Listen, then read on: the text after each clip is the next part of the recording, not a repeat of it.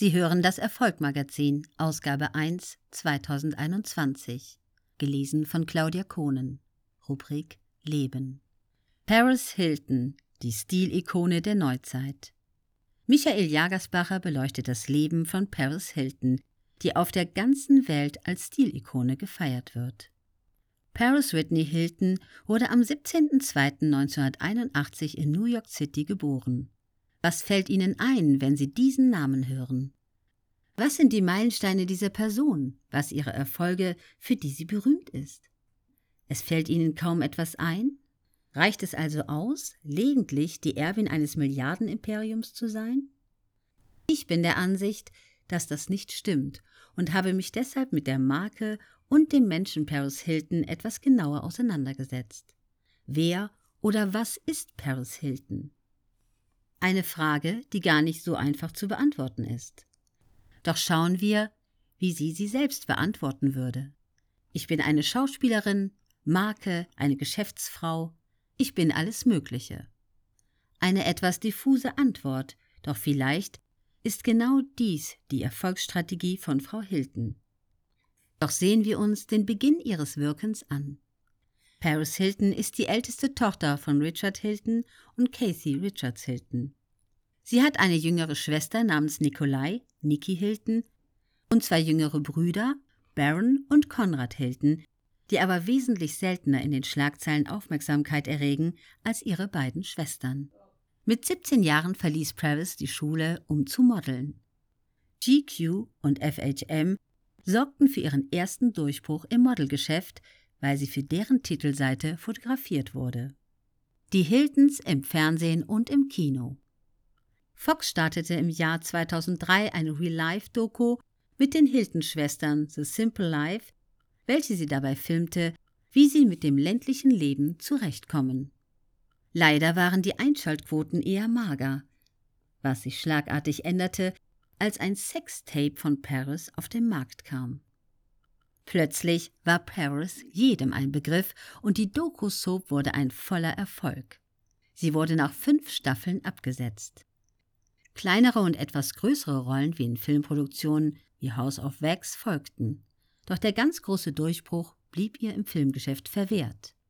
2008 gab es noch eine Doku-Soap, in welcher Paris eine beste Freundin suchte.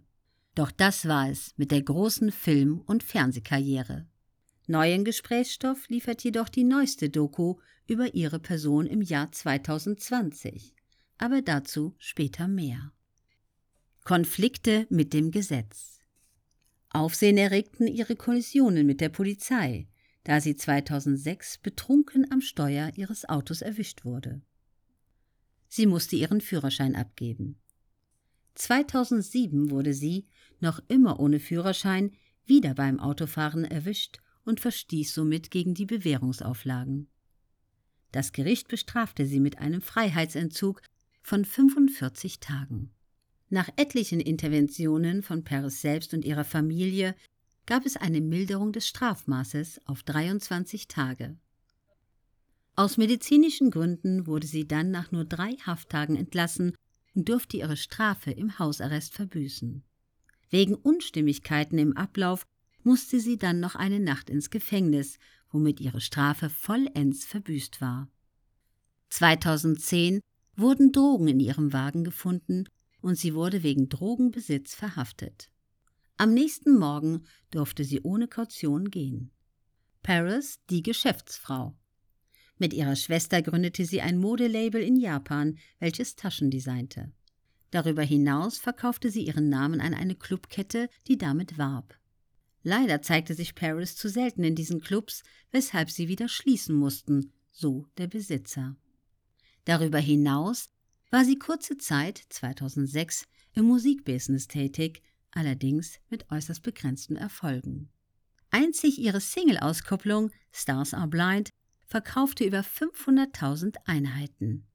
Doch weitere Hits stellten sich nicht ein. Der Rest ihres beruflichen Lebens besteht darin, von Party zu Party zu reisen und das Jet-Set-Leben zu genießen, somit ihrer Marke Paris Hilton gerecht zu werden. Insgesamt zeichnet sie sich verantwortlich für 17 verschiedene Produktlinien, ist eine gern gebuchte Werbeikone und verdient mit jedem ihrer DJ-Gigs eine Million Dollar. Kurz zusammengefasst, die Frau kann sich wirklich gut vermarkten. Lockdown-Veränderungen. Aktuell hört man jedoch völlig neue Töne der Milliardenerbin. In ihrer neuesten Dokumentation Die wahre Geschichte von Paris Hilton versucht sie eine neue, komplexere und feinfühligere Seite von sich selbst zu zeigen. Ihr bisheriges Leben habe sie nur geschauspielert, das dumme Blondinchen gemimt. In Wahrheit sei sie klug und gütig und möchte dies fortan unter Beweis stellen. Das größte Missverständnis ist, dass die Leute von mir denken, dass ich dieses verdorbene Luder bin. Aber das bin ich nicht. Ich bin das totale Gegenteil. Der Lockdown habe ihr gezeigt, dass es auf andere Werte ankommt. Auch nach all den Jahren schafft es die zukünftige Milliardenerbin noch immer, Aufmerksamkeit auf sich zu ziehen. Derzeit, November 2020, haben bereits über 18 Millionen Menschen ihre Dokumentation auf YouTube verfolgt. Was immer man auch von diesen Ansagen und Aussagen halten möchte, wir können auf jeden Fall gespannt sein, wie es im Hause Hilton weitergeht. Der Glanz der Beschränktheit. Es ist nicht so entscheidend, wer Paris Hilton wirklich ist oder wie klug sie tatsächlich ist. Entscheidend ist für sie und ihr Imperium, für ihre Marke, in welche Schubladen die Menschen sie stecken. Dementsprechend lieferte sie in der Vergangenheit genau das, was die Medien von ihr erwarteten, mit Aussagen wie folgenden. Barbie war immer eine meiner Heldinnen. Sie mag zwar nichts tun, sieht aber dabei immer blendend aus. Oder mit solchen meine Methode, das Interesse der Leute an mir wachzuhalten, ist immer zu lächeln und so wenig wie möglich zu sagen. Diese Zitate bedienen das Klischee des dummen, verzogenen und völlig oberflächlichen Girls par excellence. Paris liefert wie bestellt und dies bereits über Jahrzehnte. Insofern kann man durchaus zu dem Schluss kommen, dass sie sehr klug im Aufbau ihres Imperiums vorging. Spannend wird es nun sein, wie die Leute reagieren, wenn sie ihr Image komplexer und tiefgründiger gestalten möchte. Wir können uns jedoch sicher sein, dass auch hier ein großer Plan im Hintergrund vorherrscht. Sonst wäre es kein Hiltinscher Plan.